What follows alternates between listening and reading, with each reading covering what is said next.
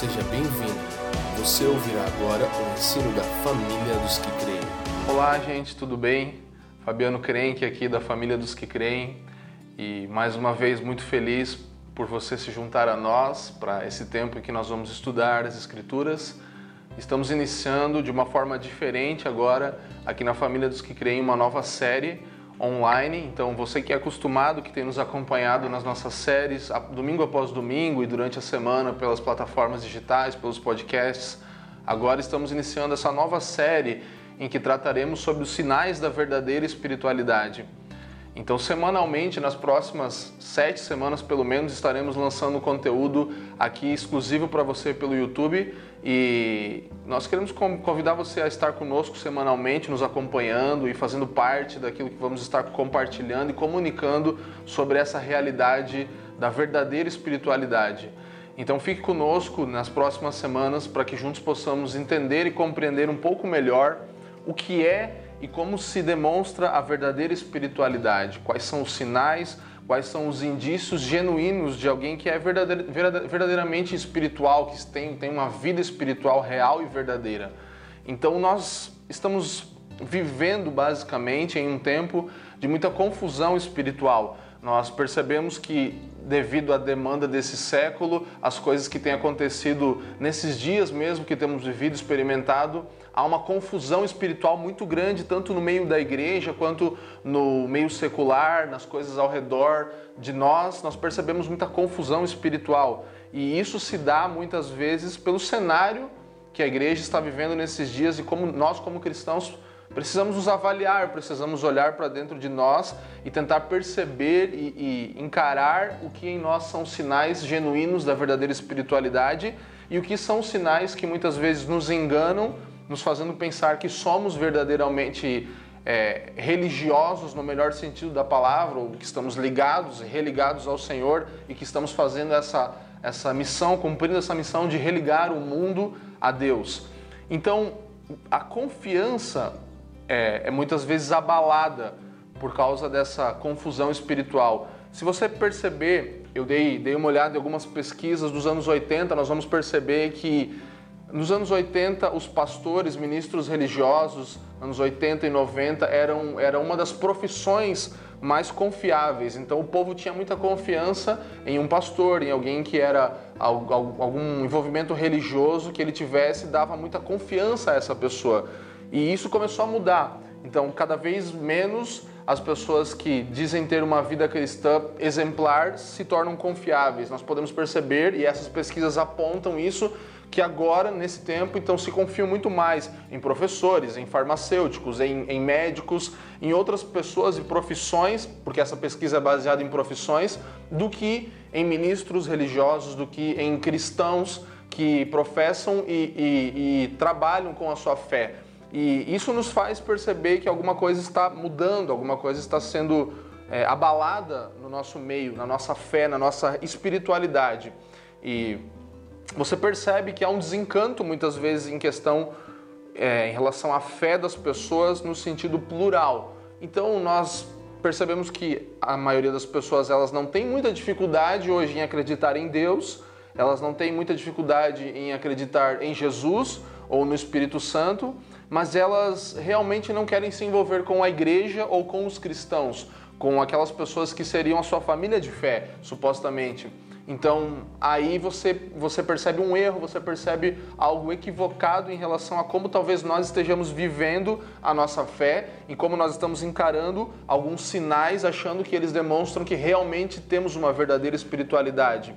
É, você vai ouvir muitas pessoas falando: ah, eu sou alguém espiritual, eu tenho a minha espiritualidade, mas eu não quero me envolver muito com questões religiosas, eu não quero me conectar a uma igreja local, eu não quero ser religioso. Eu sou espiritual, mas não sou religioso. E aí, mais uma vez, temos uma denúncia de que a nossa espiritualidade talvez não esteja sendo tão verdadeira quanto imaginamos que ela é. Por isso estamos aqui, para que nós possamos compreender o cenário em que vivemos e como devemos lidar conosco mesmos nessa situação. É, outra coisa, introdutoriamente falando aqui, é que você percebe hoje um pluralismo religioso muito grande. Então, várias linhas diferentes, é, várias pessoas diferentes que acreditam que a sua espiritualidade é superior. Então, você tem várias religiões pensando que uma tem superior espiritualidade à outra, e mesmo no meio do cristianismo nós temos correntes e pessoas diferentes e, e formas diferentes de expressar a fé que tentam se medir para ver qual é, é, a mais espiritual, qual é a que está mais alinhada, qual é a que tem a mais profunda revelação sobre quem Deus é. Então, esse pluralismo religioso faz com que as pessoas tenham essa disposição mental para não acreditar muito na igreja e para não, não confiar na espiritualidade dos cristãos, sabe? É, nós precisamos avaliar, e esse é o propósito dessa série, que nós paramos, paremos para pensar o que realmente acontece conosco durante ou após uma experiência cristã que nos afeta, que nos muda, que faz com que a nossa espiritualidade seja verdadeira. Então nós podemos ver isso ao longo de avivamentos e, e, e, coisas que a igreja passou no sentido de levantar ela espiritualmente falando, experiências com Deus e, e avivamentos geralmente eles acontecem, têm uma durabilidade, mas muitas vezes você vai ver um irmão que estava envolvido naquela, naquele avivamento ou naquela experiência espiritual muito, muito boa, pelo menos olhando de fora, que acaba caindo em um pecado, que acaba caindo em algum tipo de escândalo, em qualquer coisa semelhante. E aí nós vamos começar a ter que avaliar o que realmente é genuíno em relação a nossas experiências com Deus, aos avivamentos que experimentamos pessoalmente e também como igreja de Cristo, como corpo, como uma, uma pluralidade que somos. É, sabe? Na verdade, nós podemos perceber que os cristãos eles, eles, eles têm uma experiência muitas vezes com Deus. Você vai conhecer muitas pessoas perto de você, eu conheço muitas perto de mim, que elas confessam o Senhor Jesus como seu único e suficiente Salvador, mas elas não têm uma certeza de que essa é a única verdade.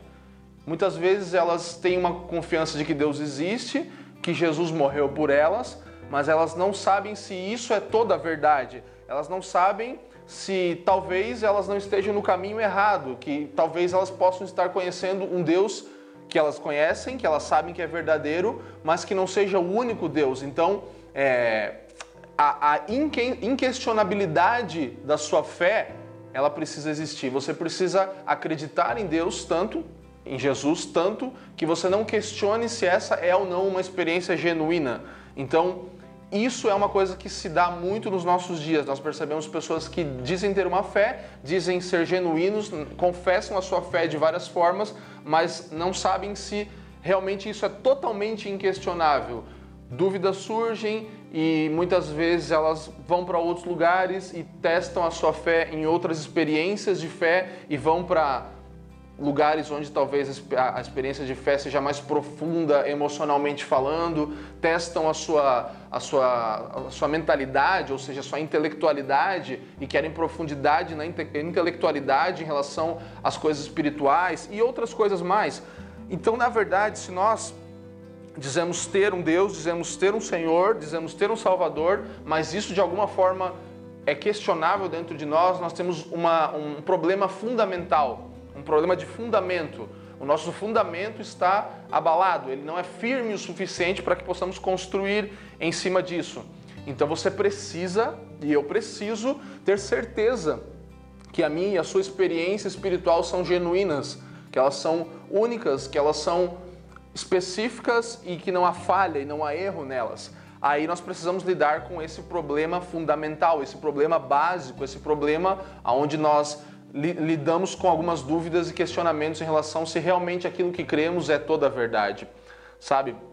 Muitos de nós temos pensado como nós vamos saber como nós vamos questionar, como nós vamos saber se um grupo cristão ou uma igreja ela está certa do que ela está falando, é, como que eu vou saber se a minha espiritualidade é sadia, se, se, o que eu, se eu estou no caminho certo, o que é falsa religião e o que é verdadeira religião. E aqui, nessa série da, dos sinais da verdadeira espiritualidade, nós vamos estar falando várias vezes sobre isso, sobre a verdadeira religião e sobre a falsa religião. Então, desde já, eu quero quebrar esse paradigma da palavra religião. Porque nós que muitas vezes tivemos alguma experiência com a religião em um sentido que nos frustrou, nós ouvimos a palavra religião e logo pensamos que é uma coisa ruim, que é uma coisa que tem uma conotação negativa, que tem uma conotação pejorativa muitas vezes, mas quando falamos da religião, estamos falando da nossa reconexão, religare, estamos reconectando-nos com Deus. Então existe uma religião verdadeira, tanto quanto existe uma religião falsa. E os sinais da verdadeira espiritualidade que vamos estudar aqui nas próximas semanas vão nos auxiliar a perceber a diferença entre religião falsa e religião verdadeira. A diferença entre uma espiritualidade falsa uma espiritualidade verdadeira. Então eu pergunto para você, baseado no que você conhece do Senhor, naquilo que tem sido a sua experiência de fé, quais são os sinais da verdadeira espiritualidade? Quais são os sinais de uma verdadeira espiritualidade para você e quais não são os sinais de uma verdadeira espiritualidade? Então faça esse questionamento, nós vamos falar sobre isso, como falei, mas pense em você, para você mesmo. O que você identifica como um sinal? Essa pessoa, eu mesmo, essa instituição religiosa, esse grupo é espiritual. Não, eles não têm uma espiritualidade verdadeira. Não, eu não demonstro uma espiritualidade verdadeira baseado em tal, em tal, em tal coisa. O que para você são sinais? Sabe? Nós precisamos entender, avaliar a história da igreja e perceber que muitas vezes, muitas das ideias e das coisas que nós temos hoje, conceitos que nós temos hoje, pensamos que é, é algo revolucionário, que são ideias novas, vários homens e mulheres já tentaram fazer no passado. Por exemplo, se você quer trabalhar com a unidade da igreja. E isso é uma coisa muito comum. Eu já participei ao longo de 15 anos, 20 anos na fé, é, de vários movimentos que, que promoviam, buscavam promover a unidade da igreja. Mas a verdade é que no fundamento daquela, daquela experiência que estava sendo buscado ser gerada, não havia genuinidade. Então, muitas vezes o que era para terminar em uma coisa muito boa, o que era para ser um foco de buscar a unidade de uma igreja em uma determinada localidade não terminava bem, porque haviam interesses fundamentais errôneos, haviam coisas erradas no fundamento daquela ideia, daquele objetivo. Então nós não podemos nos enganar pensando que vamos experimentar algo novo em Deus, sendo que muitas vezes estamos fazendo e vivendo os mesmos caminhos que pessoas no passado já tomaram, sabe? E como nós vamos poder avaliar esses movimentos e essas atitudes, determinando o que é espiritualmente verdadeiro ou o que não é, sabe? E aí você pode me questionar e falar, mas eu deveria é, avaliar, eu deveria julgar eu mesmo, a minha, a minha comunidade fé local, a outros irmãos, a Bíblia ela não condena o julgar no sentido de avaliar. Nós devemos sim julgar quando nós falamos sobre profecias, quando falamos sobre homens e mulheres que se dizem profetas ou várias outras coisas. Nós precisamos sim pegar as escrituras e avaliar e ver se há genuinidade naquilo que aquela pessoa declara, que aquele grupo vive, que o meu coração se posiciona. Então, sempre é importante entendermos esse julgar e avaliar e questionar, primeiramente para mim mesmo eu mesmo preciso olhar para dentro de mim e perceber como eu estou em relação às Escrituras, como eu estou em relação às minhas motivações. Então fica aqui claro que nós não estamos falando de um julgar no objetivo de dar uma sentença final, porque isso serve a Deus, o sentido de julgar como um juiz. Ele é o único juiz. Ele é que determina uma sentença sobre alguém, sobre uma, um grupo de pessoas, sobre a espiritualidade de alguém. Então nós não estamos aqui expondo os sinais da verdadeira espiritualidade com a ideia de que você defina um, um, uma sentença final em relação a alguém e até mesmo a você mesmo. Então que fique claro que o julgar e o avaliar não é isso, mas sim perceber segundo as escrituras e segundo os sinais que nós vamos tratar aqui o que é e o que não é, fal é falso e verdadeiro, sabe? Então nós precisamos sim avaliar e discernir aquilo que está acontecendo, especialmente, mais uma vez, quero enfatizar, em nós mesmos. Então estamos falando sobre os sinais da verdadeira espiritualidade aqui, em primeiro lugar, para que você, para que eu façam, façamos juntos essa avaliação dentro de nós e possamos perceber quais sinais que me, me, me, condenam como um falso espiritual ou como um verdadeiro ser espiritual e que tem uma verdadeira espiritualidade, sabe? É, e a partir daí nós vamos nos mover. Por exemplo, você vai ter uma situação, digamos, é, Hoje nós temos vários tipos de pessoas que lidam de várias formas diferentes. E digamos que um casal que está jovem e ele quer casar, eles não são casados ainda, e eles perguntam para um líder espiritual é, da sua igreja, talvez, e perguntar: ah, eu, nós, nós estamos nos envolvendo muito, e o que você pensa, pastor, sobre o sexo antes do casamento? E aquele pastor vai falar para ele algo, vai dar uma instrução, vai falar: ó, oh, eu acredito que vocês devem se guardar até o casamento, e tudo isso e tudo isso. Pronto, ele tem, aquele, aquele casal jovem, ele tem uma ideia do que deveria fazer, deveriam se guardar. E ele vai num outro líder religioso, isso acontece no, no, nos dias de hoje, em outro pastor, em outro líder que vai falar para ele: não, vocês podem experimentar a sua sexualidade, não tem problema, vocês já vão casar mesmo e tal. Então, por mais que você ache que não existe, isso existe hoje no meio da igreja. E aquele jovem casal vai ficar entre duas realidades. Ele vai ter uma realidade de alguém que está falando algo e outra pessoa que está falando algo completamente diferente. Para aquele jovem casal, aquelas duas pessoas são duas, dois, duas autoridades cristãs, duas autoridades da igreja, do, das pessoas que espiritualmente são referência talvez para aquele casal.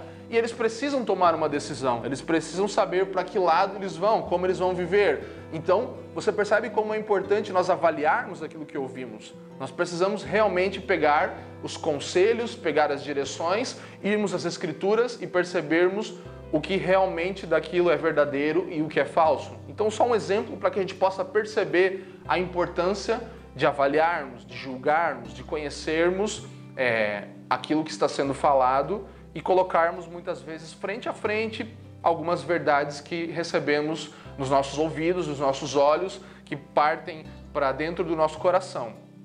E eu percebo que muitas vezes as provações elas nos auxiliam nesse processo para percebermos o que é verdadeiro e o que é falso, sabe?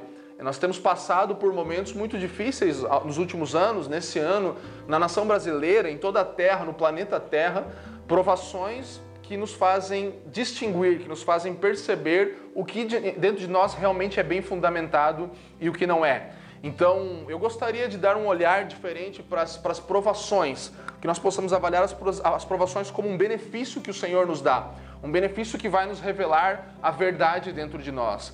Então, encare todo tipo de provação na sua vida, tudo aquilo que você estiver passando agora mesmo, como um tipo de benefício que o Senhor está provendo na sua vida, para que você possa avaliar é, o que é falso e o que é verdadeiro dentro de você mesmo.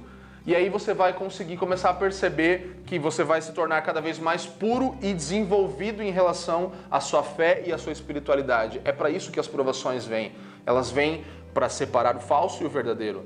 Então, é, nós estamos passando agora em um momento com o coronavírus e com toda essa situação no Brasil e podemos perceber que muitas pessoas estão sendo reveladas e nós mesmos revelados nas nossas intenções. Então você vê as igrejas muitas vezes não tendo seus serviços, os seus, as suas reuniões só online, e aí você vê que muitos irmãos não participam, acabam ali não conseguindo se envolver em muitas coisas, outros irmãos continuam buscando manter a sua regularidade em relação à igreja e tudo isso. Enfim, nós podemos perceber que aqueles que antes desse, desse, momento de crise e isolamento que vivemos já viviam a sua espiritualidade bem, liam as suas, as suas Bíblias em casa, tinham seu tempo de oração, tinham a sua comunhão com Deus, é, mantinham cultos em casa, nos lares, reuniões com a sua família. Agora eles continuam fazendo as mesmas coisas.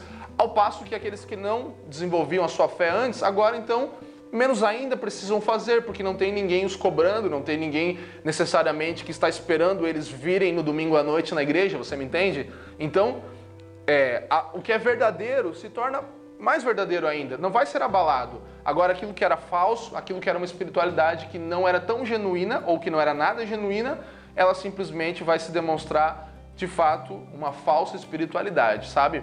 Então, Provações vêm para isso, vêm para nos medir, vêm para nos, nos, avaliar, vêm para demonstrar e, e, e, denotar em nós o que é falso e o que é verdadeiro. Então, é, dentro dessa ótica, nós vamos aproveitar melhor os momentos de provação para autoavaliarmos a nós mesmos e percebermos aquilo que é bom e o que não é dentro de nós.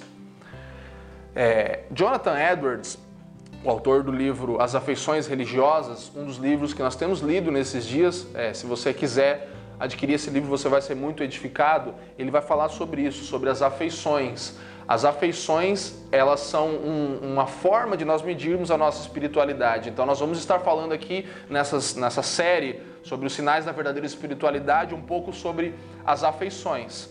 E a verdadeira espiritualidade, ela basicamente pode ser medida pelas afeições santas, pelas afeições da nossa religiosidade, por aquilo que são as nossas afeições. E você pode estar se perguntando agora o que são afeições. Nós vamos falar sobre isso um pouco hoje nessa introdução, mas mais ainda nas próximas semanas. É, afeições, nós podemos distinguir algumas coisas aqui, por exemplo, emoções, convicções e afeições. Então nós temos três coisas diferentes. Nós temos emoções, convicções e afeições. As afeições, elas não são simplesmente emoções ou convicções, e nem motivações ou vontade, não é simplesmente uma vontade que você tem, mas as afeições são aquilo, são as coisas que realmente nos moldam, que mudam a nossa vida, que nos fazem tomar uma direção diferente daquilo que antes estávamos tomando. Então, é, basicamente nós poderíamos definir afeições como aquilo que nos afeta, aquilo que nos molda e aquilo que nos muda. E as afeições, elas são base para uma verdadeira espiritualidade. Afeições santas, afeições genuínas e verdadeiras são reais sinais da verdadeira espiritualidade.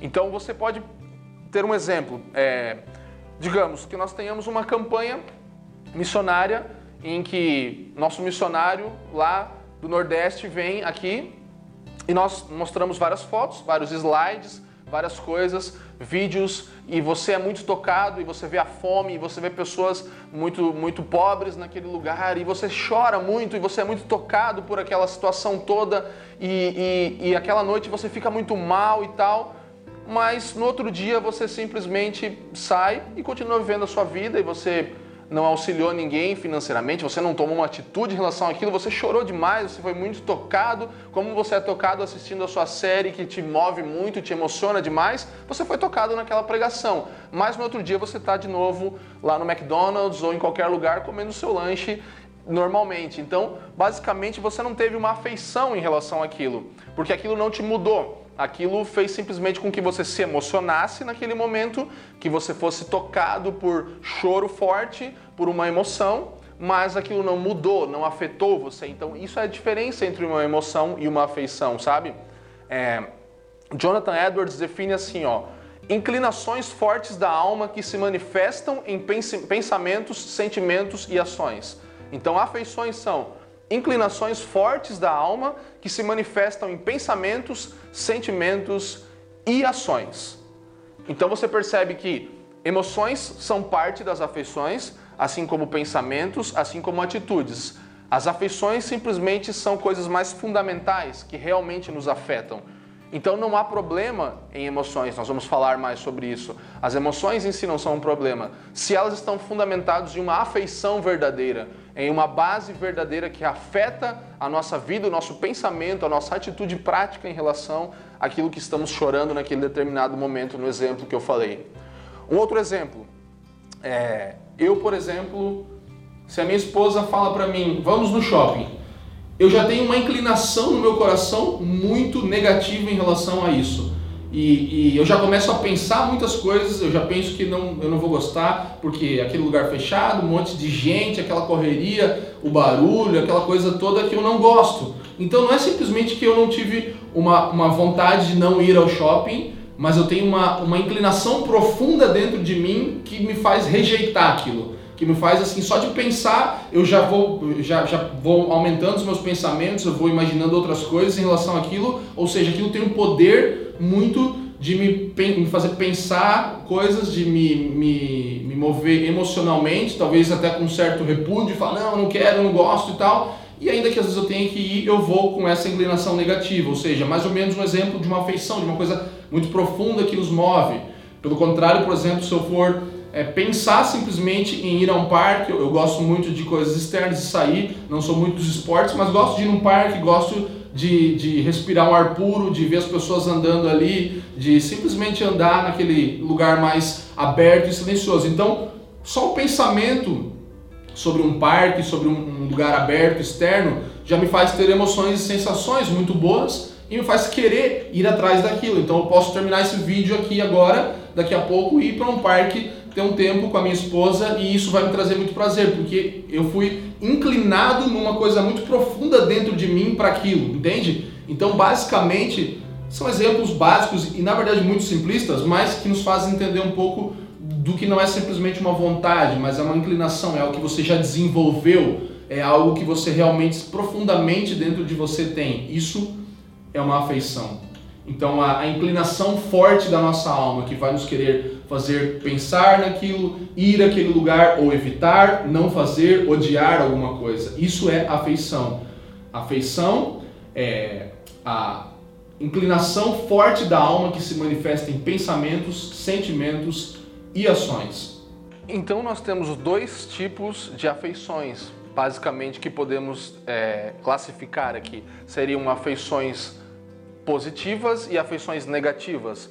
Não no sentido de bom e mal, simplesmente, mas uma afeição de algo positivo que você vai aprovar, que você vai gostar, que você vai se inclinar para algo. Então, uma afeição positiva nesse sentido.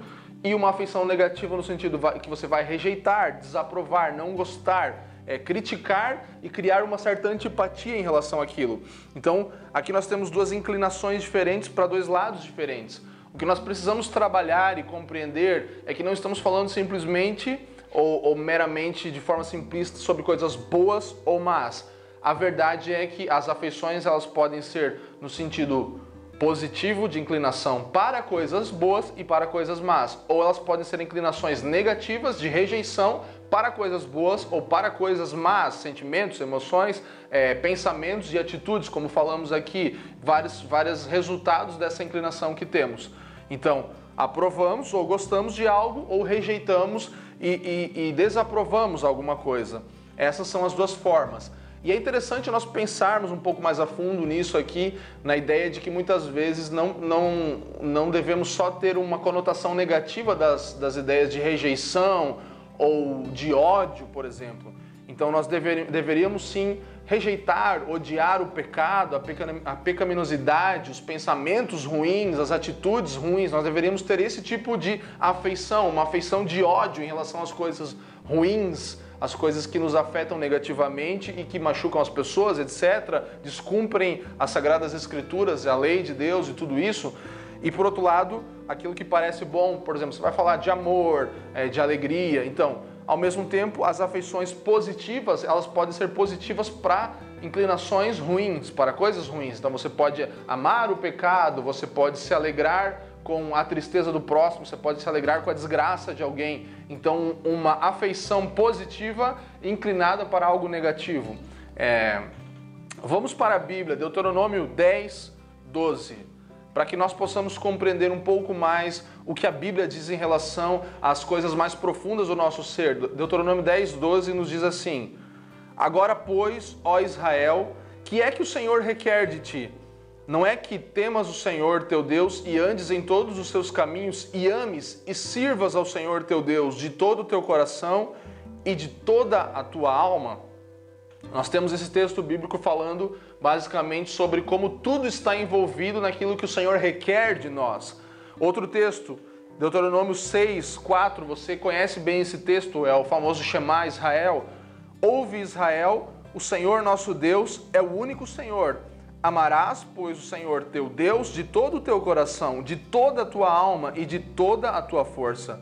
Essas palavras que hoje te ordeno estarão no teu coração Tu as inculcarás a teus filhos e delas falarás, assentado em tua casa e andando pelo caminho, e ao deitar-te e ao levantar-te.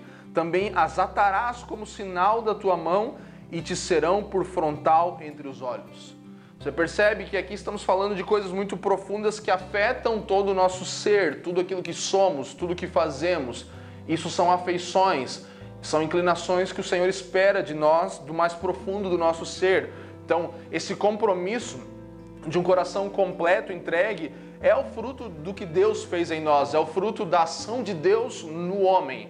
Nós aqui na família dos que creem temos falado, falado muito sobre isso, sobre a eleição incondicional, sobre aquilo que Deus fez dentro de nós. Então, basicamente, essa afeição santa, essas afeições positivas e afeições genuínas da nossa parte são resposta àquilo que Deus outrora fez em nós em um determinado momento. Deuteronômio 36. O Senhor teu Deus circuncidará, circuncidará o teu coração e o coração de tua descendência para amares o Senhor teu Deus de todo o teu coração e de toda a tua alma para que vivas. basicamente as nossas afeições são uma resposta à circuncisão de Deus no nosso coração, a Ele ter mudado, trocado o nosso coração. Então, elas são, as afeições são inclinações tão fortes, tão profundas que vão mover todas as partes do nosso ser, corpo, alma, entendimento, força, tudo movido pela afeição, por quanto fomos afetados por Deus, por quanto aquilo que Deus fez no nosso coração nos afetou de fato a gerar em nós uma espiritualidade genuína, verdadeira, gerando um padrão de pensamento, de sentimento e de comportamento. Pensamento, sentimento e comportamento são moldados pelas afeições santas dentro de nós, pelas afeições que podem ser negativas e positivas em relação às coisas que experimentamos no nosso dia a dia. Então, Pense nas afeições, lembre delas como inclinações tão fortes que movem todas as partes do seu ser corpo, alma e espírito. Pensamentos, sentimentos, comportamentos movidos por afeições santas. Sabe? O ser humano, eu e você, nós precisamos ser afetados naquilo que nos move. Essa é a ideia da verdadeira espiritualidade. A verdadeira espiritualidade, ela se demonstra a partir do quanto eu e você somos afetados naquilo que nos move, na nossa força motora, no nosso interior, que nos faz ir para esse lado ou ir para aquele lado, amar tal coisa e odiar outra coisa, aceitar, gostar, se apegar a alguma coisa ou rejeitar, dizer não, criar uma antipatia a alguma outra coisa. Isso tudo vem das afeições. As afeições são realmente o que nos molda, são realmente aquilo que nos move, aquilo que nos faz andar e correr atrás de algo e que nos faz nos afastarmos de outras coisas. Por isso a importância das afeições, sabe? A verdadeira religião é isso. São afeições santas, são sinais genuínos, são demonstrações genuínas e sinais verdadeiros de uma verdadeira espiritualidade. Gerald McDermott fala assim: em seu livro, que ele fala sobre os sinais da espiritualidade também, as afeições são o âmago da verdadeira espiritualidade. Ou seja, que a verdadeira religião não é uma preferência ocasional que a pessoa adquire ou põe de lado como um chapéu. Ela também não é uma simples experiência emocional que ocorre uma ou duas vezes na vida sem modificar de modo perceptível o estilo de vida da pessoa nem é uma questão de simplesmente aceitar certas convicções, como a doutrina de que Jesus morreu por nossos pecados. Antes, ela é um caso de paixão da alma, que é o centro profundo da nossa vida, que se reflete em cada parte da nossa vida.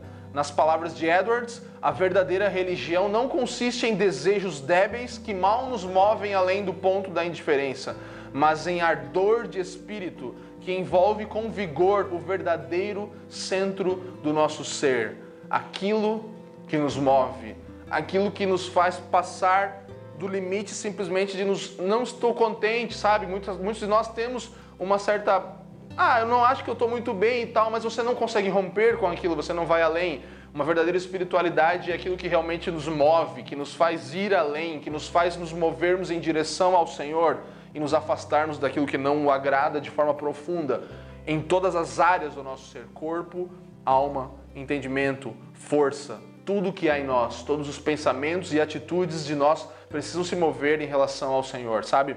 E se eu perguntar para você agora, o que para você, já perguntei isso antes, espero que você tenha pensado nisso, o que para você é a verdadeira espiritualidade? Sabe, nós podemos dizer, eu posso dizer, por exemplo, ah, a minha espiritualidade, eu posso medir ela pelo quanto eu choro no meio do louvor, da adoração da minha igreja, eu me quebranto, ou eu olho para alguém muito quebrantado e eu posso dizer, poxa, aquela pessoa é muito espiritual porque ela está muito quebrantada. Então, talvez uma resposta que alguém diria é essa: eu meço minha espiritualidade pelo quanto eu choro e me emociono. É, a minha espiritualidade pode ser definida pelo quanto de livros que eu li, tanto de, de, da Bíblia, tantas vezes que eu li a Bíblia já, ou vários cursos de teologia que eu fiz, ou vários EADs que eu fiz, e cursos online, e eu li livros de tais caras, e ouço muitos podcasts e tal. Por isso eu sou um cara muito espiritual, eu tenho uma boa e saudável espiritualidade. Alguma pessoa, algumas pessoas podem dizer isso.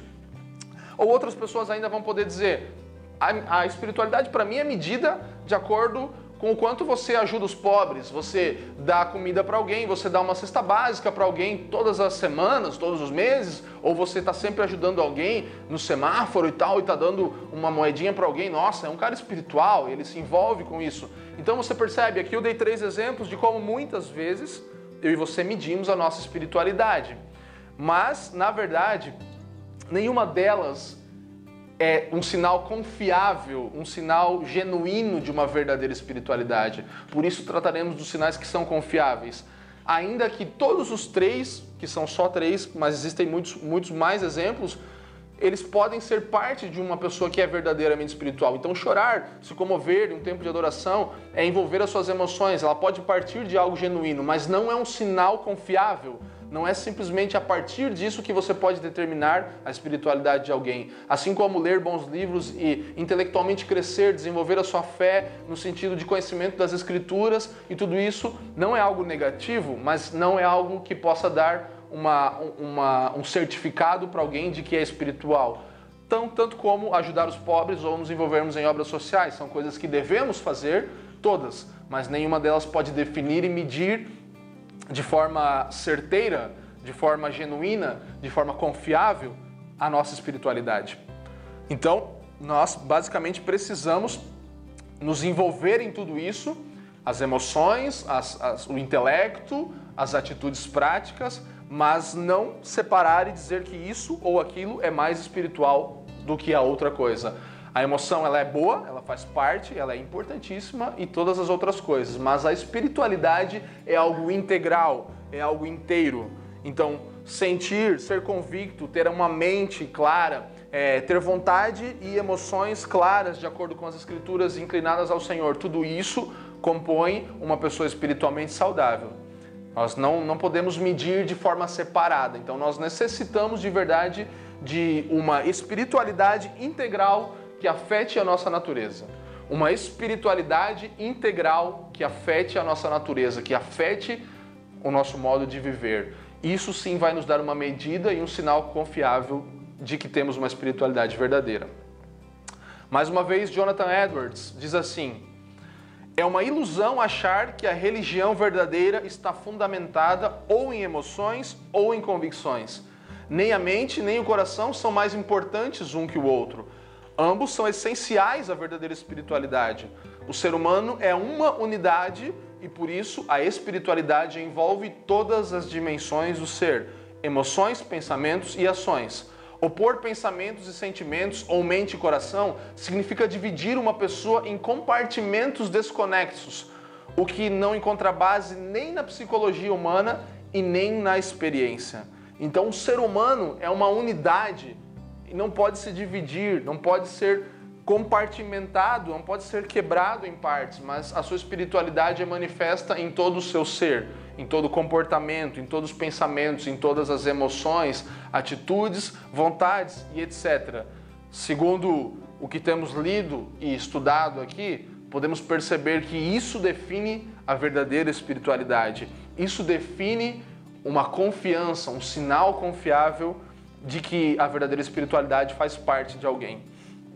Então, nas próximas semanas falaremos de vários pontos sobre isso e nós, nós vamos tratar sobre os sinais confiáveis, mas como eu falei, existem vários, vários sinais que eles não são ruins. Nós não estamos falando aqui que envolver emoções são algo negativo, são algo que não deveria ser feito. Nós precisamos envolver as nossas emoções. Nós vemos pela, pelas escrituras os homens de Deus, Jesus, o próprio Cristo, envolvendo as suas emoções naquilo que fazia. Mas isso não pode ser um sinal confiável. Então, intensidade nas emoções não é um sinal confiável de uma espiritualidade.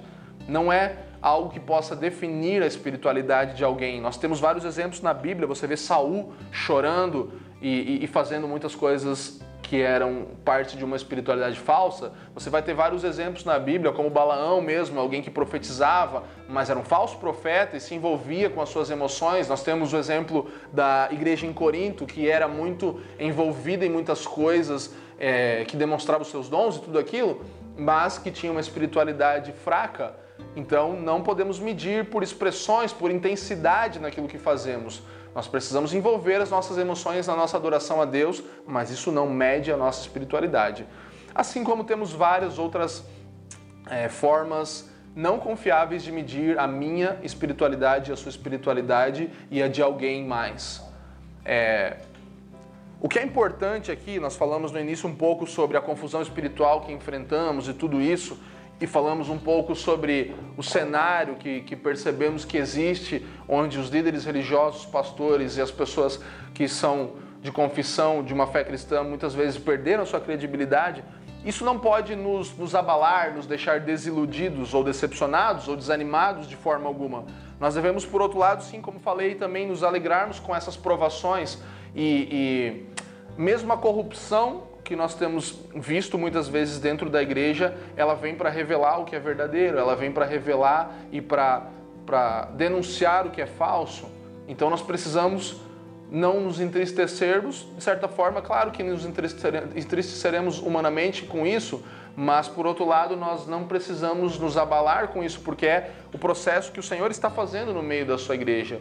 E assim como existe, existe essa, esse bom e mal no meio da igreja, no meio da nossa vida cristã, isso existe dentro de todos nós. Nós temos essa, essa mistura dentro de nós de inclinações boas e inclinações más. Assim também existe na nossa realidade como uma família de fé, como cristãos em toda a terra. Mas, volto a dizer, a análise é necessária. Avaliarmos os sinais, avaliarmos evidências de uma verdadeira espiritualidade é necessário nesse tempo. Eu e você precisamos fazer isso. Nós precisamos avaliar a nós mesmos em primeiro lugar, precisamos avaliar aqueles que estão ao nosso redor, precisamos avaliar aquele de quem temos nos alimentado. Você deveria avaliar a espiritualidade dos irmãos que você está ouvindo, das pessoas a quem você dispõe a sua mente, a quem você expõe a sua família, a, a, a colocar verdades dentro de você, dentro da sua casa. Então, análise é necessária. Nós podemos perceber que, pela Bíblia inteira, nós temos padrões de pessoas que podem ser pessoas confiáveis em relação à sua espiritualidade e às suas afeições e que demonstram claramente. Nós temos, por exemplo, Davi, um homem, escritor de vários salmos, que muitas vezes demonstrou as suas afeições em relação a tudo na sua vida e muitas vezes com exemplos ruins e muitas vezes ainda com exemplos bons que nos fazem avaliar como as afeições podem mover alguém. Assim como nós podemos perceber o próprio Paulo, Paulo era um, um homem muito envolvido com as suas afeições que se demonstravam em emoções. Então ele muitas vezes nas suas cartas falava de como ele estava envolvido emocionalmente, de quanto o coração dele ardia e doía, de quanto repetidas vezes ele orava por uma igreja de um determinado lugar, de quanto ele sofria por causa dos irmãos que estavam longe dele ou por causa dos erros ou dos pecados de alguém. Então ele era envolvido com as suas afeições em relação a tudo que ele fazia. Nós temos também João, um homem muito envolvido com as suas afeições, e assim inúmeros exemplos. O próprio Cristo, que é o maior de todos os exemplos, envolvendo as suas afeições em todas as suas atitudes, emoções, sentimentos e prática da sua, da sua vida. Partindo para o final dessa primeira, dessa primeiro compartilhar que nós estamos tendo em relação a essa série Sinais da Verdadeira Espiritualidade, eu gostaria de deixar aqui uma compreensão que nos faz medir basicamente e primariamente como estamos em relação à nossa espiritualidade. E percebemos que o pecado principal do nosso coração, segundo as Escrituras, e eu não vou ter tempo de citar aqui muitos textos, mas você pode buscar por endurecimento do coração na Bíblia e você vai perceber que essa é uma das grandes coisas, um dos grandes pecados do nosso coração que nos travam, que nos deixam inflexíveis, imóveis, que nos deixam teimosos e obstinados. Então, a dureza de coração, ela, segundo as Escrituras, é uma coisa interna, é uma coisa que está dentro de nós, mas vai se expressar de forma externa. Um grande exemplo da dureza de coração é quando Jesus é questionado em relação ao divórcio. Então, ele, ele coloca a dureza de coração como o grande problema em oposição às pessoas que querem se divorciar e tudo isso. Então ele fala sobre a lei, sobre aquilo que existia, mas ele fala que o problema é a dureza de coração.